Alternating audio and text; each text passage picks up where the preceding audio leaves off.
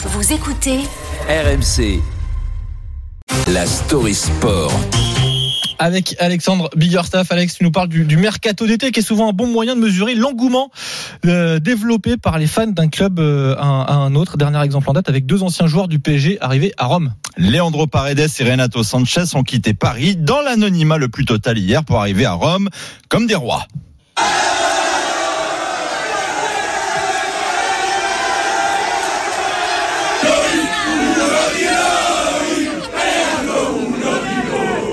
C'est pas au Parc des que c'était comme ça. hein. Non, clairement pas. Plus d'une centaine de supporters de la Roma étaient présents à l'aéroport pour les accueillir. C'est une tradition dans le football, mais elle n'est pas généralisée. On touche à une des formes du fanatisme quand il est de l'ordre sportif. Définition, attachement passionné, enthousiasme excessif pour quelqu'un ou quelque chose. Le fameux amour sans limite. En France, on retrouve quelques cas, comme quand Neymar était arrivé au Paris Saint-Germain, ou plus récemment Alexis Sanchez à l'OM en 2022. Écoutez ce supporter marseillais au micro d'RMC Sport. Il s'attendait pas à ça. Il a connu l'Inter, Arsenal, Manchester. C'est des ambiances un petit peu feutrées. Nous, chez nous, c'est le feu, c'est comme chez lui. Il va se sentir en Amérique du Sud chez ici. J'ai 27 ans. J'ai jamais accueilli un joueur comme ça depuis Bielsa.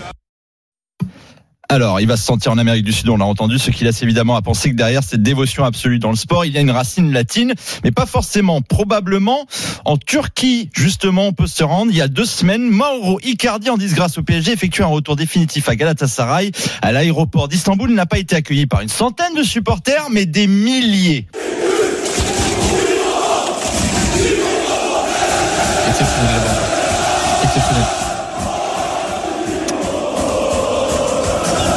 On a l'impression d'y être, hein. c'est incroyable. Un énorme. cortège accompagnant la voiture, des centaines de mains qui tapent sur les vitres, les chants, les fumigènes et même des messages de soutien adressés à sa femme victime de problèmes de santé.